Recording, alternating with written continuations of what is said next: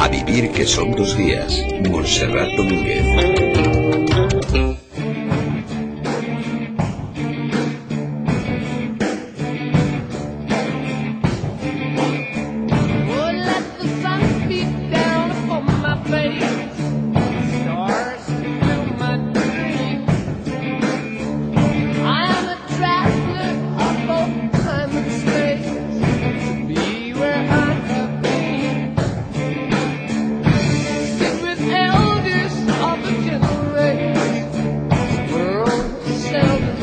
Y 41 minutos de la mañana, una hora menos en Canarias. Qué bien suena esto. Hemos vuelto a la normalidad, ¿visto? Hemos vuelto a la después del lapsus, después del lapsus de la semana pasada mm. con el friki de Neil Diamond, hemos vuelto a, a un grupo como Dios manda. Mm.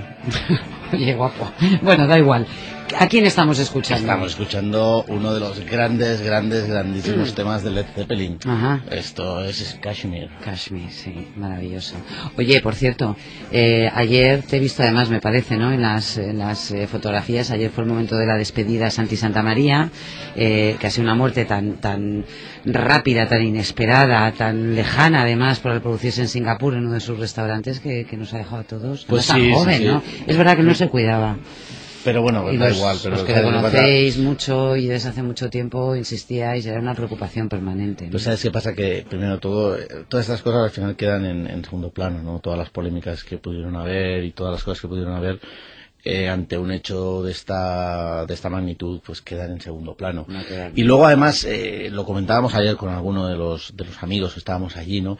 Nos ha quedado a todos pendiente, sabes que Santi era una persona extremadamente erudita, era una persona que leía muchísimo, tenía una colección, pero ahora estaba en un proyecto que yo estoy convencido que además que tienen que tirar adelante y que van a tirar adelante, que era un proyecto de una escuela en San Celoni, eh, y, su colección privada, o sea, su colección personal de libros eran más de 5.000 libros de cocina. De cocina, ¿eh? 5.000. Es decir, era una persona extraordinariamente inteligente, erudita, polemista, y de hecho, no, bueno... Lo, hemos comentado aquí. Esto lo vives con pasión, esto lo vives con pasión, y claro, nos ponen un trapo y entramos ahí como miuras, ¿no? Mm. Y habíamos tenido pues nuestros encontronazos, pero eso no quita que luego, a la hora de la verdad, pues había un reconocimiento profesional, era uno de los grandes, grandes, y a todos nos ha quedado pendiente, o sea, nos ha quedado la sensación de tener una charla pendiente con Santi, ¿no? Es, una sensación, una sensación extremadamente amarga, ¿no? Porque te queda eso, te queda, te queda ahí, ¿no? Y, sabes además que te queda ahí y no la vas a poder, no la vas a poder hacer. Entonces, ayer precisamente una de las cosas que decíamos era eso, ¿no? No hay que dejarse nunca eh, charlas pendientes. Pues si fuera tan fácil saberlo, ¿verdad? Cuando, puedes recuperar el hilo perdido, cuando puedes hacer lo que tienes pendiente, en fin. Nos eh, despedimos de Santi Santa María y de Singapur, eh, que fue donde nos llegaron las noticias, y vamos a hacer algo que habíamos eh, comprometido, nos habíamos comprometido a hacer, que es viajar a un lugar del mundo que está en plena ebullición y queremos acercarnos gastronómicamente a Oriente Próximo y África del Norte.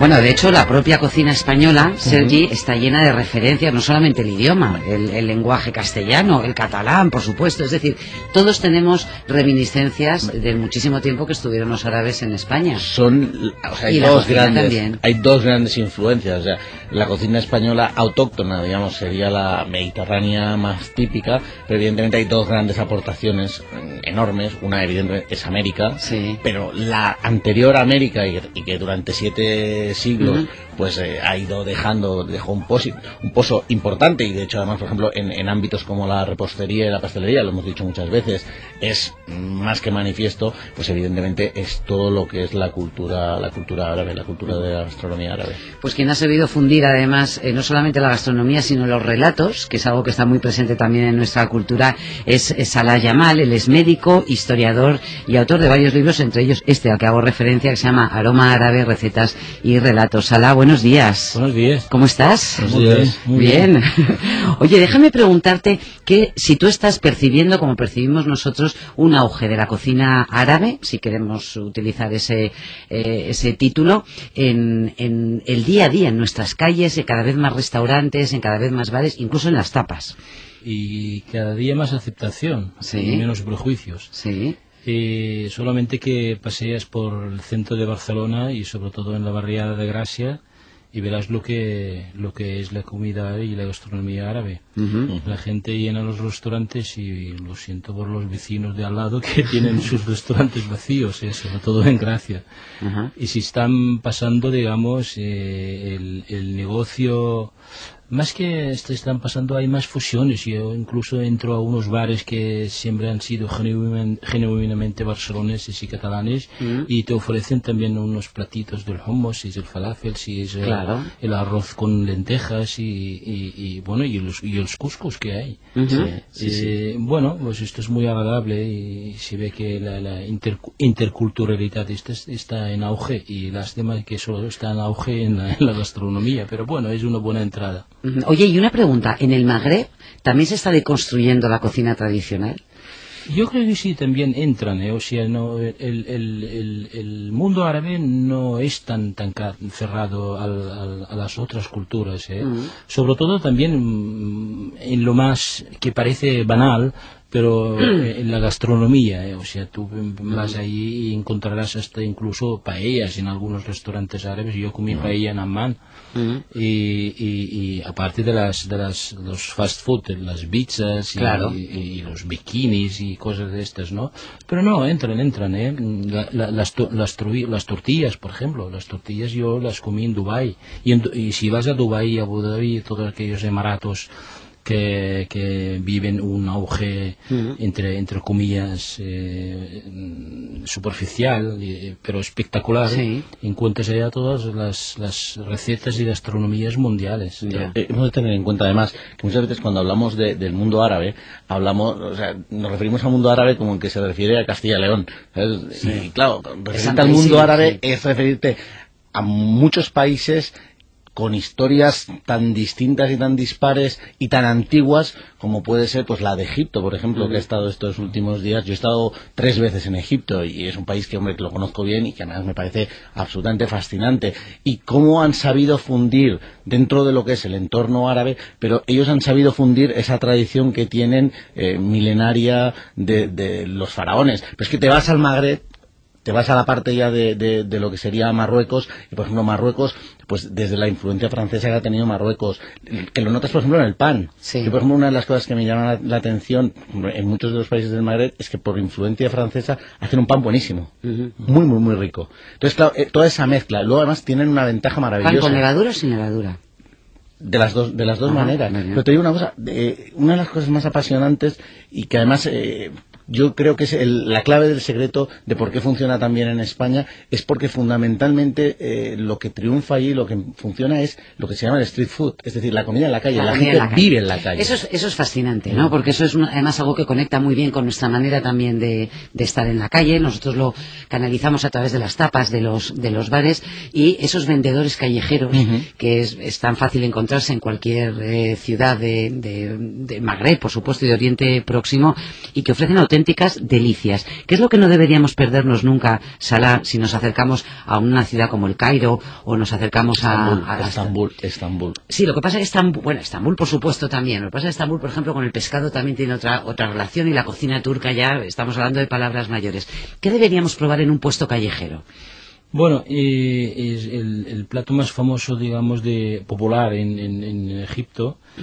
Eh, me estás hablando de Egipto, ¿no? Por ejemplo, sí. estuve el año pasado y, fuimos a un restaurante, un restaurante popular, muy popular allá al, al costado de la, de la plaza del Tahrir. Sí. Y allá venden el, el, el kushari, que es el plato más famoso que hay en, en, Egipto. Sí. Y es a base de, nada, lentejas y un poco de fideos y, salsa de tomate y carne picada. Mm. Pero es una maravilla porque, claro, mm, lo condimentan eh, aquí la base, la base, la esencia, digamos, de la comida árabe es los condimentos estos mm, mezclados. ¿eh? Se, ha de, hacer unos condimentos mezclados, se mezclan cuatro o cinco a la vez ¿eh? y hacen, hacen el fulfulvar, lo que llamamos nosotros. Las especias, son fundamentales, ¿no? Es que sin especias no hay mm. comida árabe. No hay comida árabe.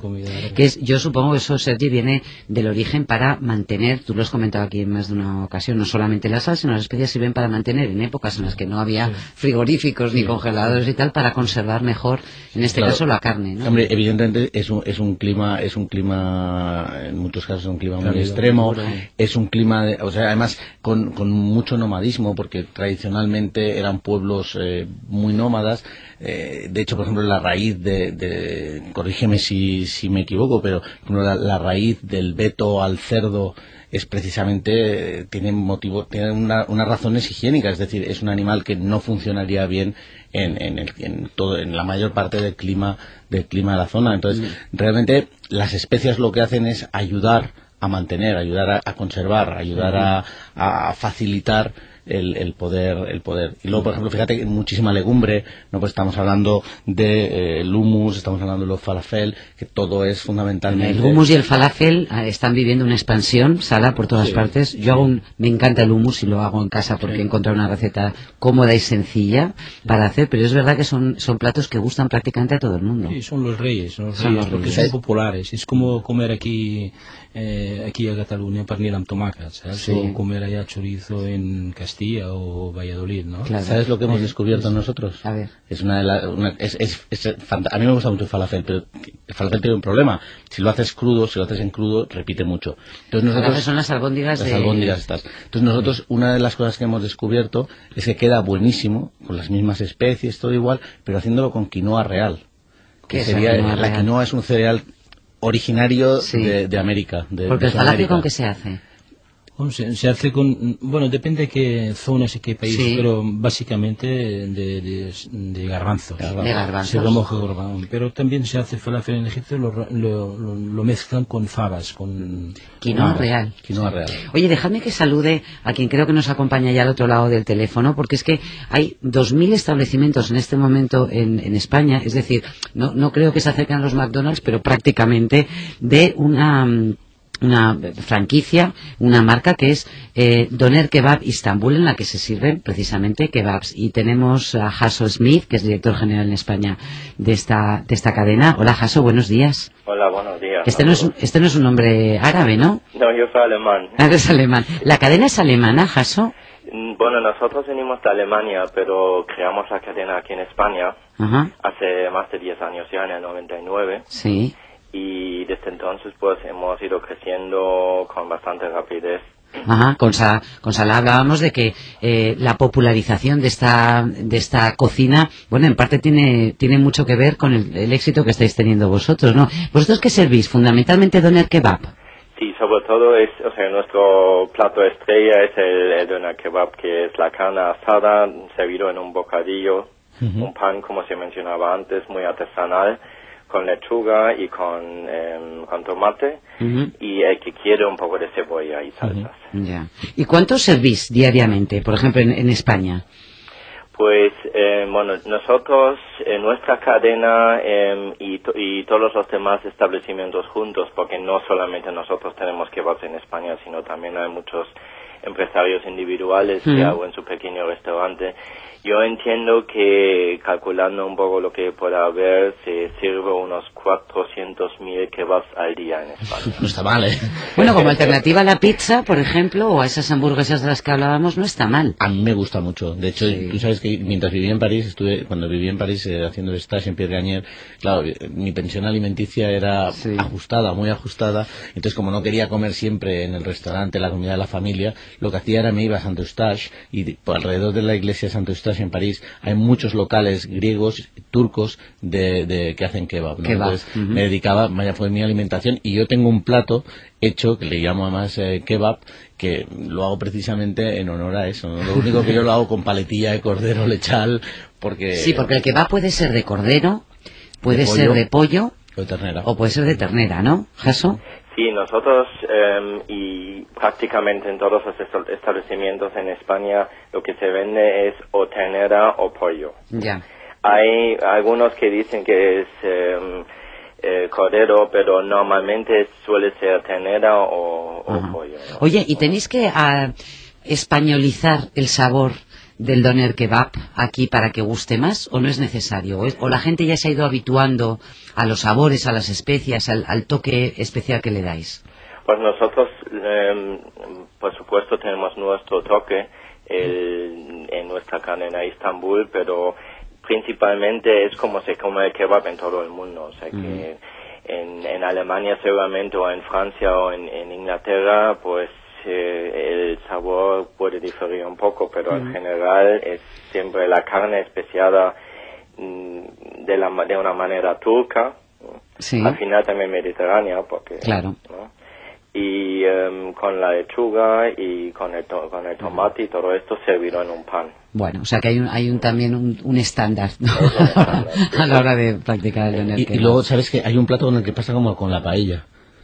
Tú sabes que la paella normalmente se dice, y sabemos que es verdad, que para comer una buena paella te tienes que ir a casa de alguien a comerla. Sí. Pues eso pasa lo mismo con el couscous. Yo he comido couscous en muchos Ah, restaurantes, claro, claro. pero cuando realmente disfrutas un couscous es cuando te invitan a casa de alguien de que lo sepa a- fabricar, uy, fabricar, cocinar, Cocinar. preparar, no, no, porque lleva muchísimo, Mucho- muchísimo mucho trabajo, trabajo, ¿verdad, Salah? Es un trabajo, hablando del couscous. Mm. Eh, mm, nosotros en Oriente Próximo no, no conocemos el couscous. Y lo conocimos a través de los europeos. así. Y- Yo creí que era un plato marroquí 100%. Por eso te digo en Oriente Próximo. Ah, claro, o sea que Y- ha cruzado a través de Europa. Sí, a través de Europa, los inmigrantes árabes que estaban en Europa y la mezcla este. Es como este alemán que está vivi- vendiendo eh, el, el, el doner kebab. Y el falafel y el hummus no se conocen en la área magrebina. No, eso, eso es más, Y, se, y, se, y ahora se conoce a través de los europeos. exacto. Eh, o sea eh, fíjate bien cómo, cómo el mundo es abierto, abierto, totalmente abierto a la música y a la gastronomía, y, y- mientras en otras cosas estamos cerrados y un poco prejuiciosos. Bueno, pues eso es lo, lo bueno que tiene la cocina, que nos ayuda también a respirar, a saber, a saborear otros aromas de otras culturas. Muchísimas gracias, Jaso Smith, de Doner Kebab, de Istanbul Doner Kebab. Gracias por acompañarnos. Gracias a vosotros. Salah Yamal, Shukran, y un placer tenerte con nosotros esta mañana. Y Sergi, como siempre, ¿eh? Hasta la próxima. Gracias. Un beso. Adiós.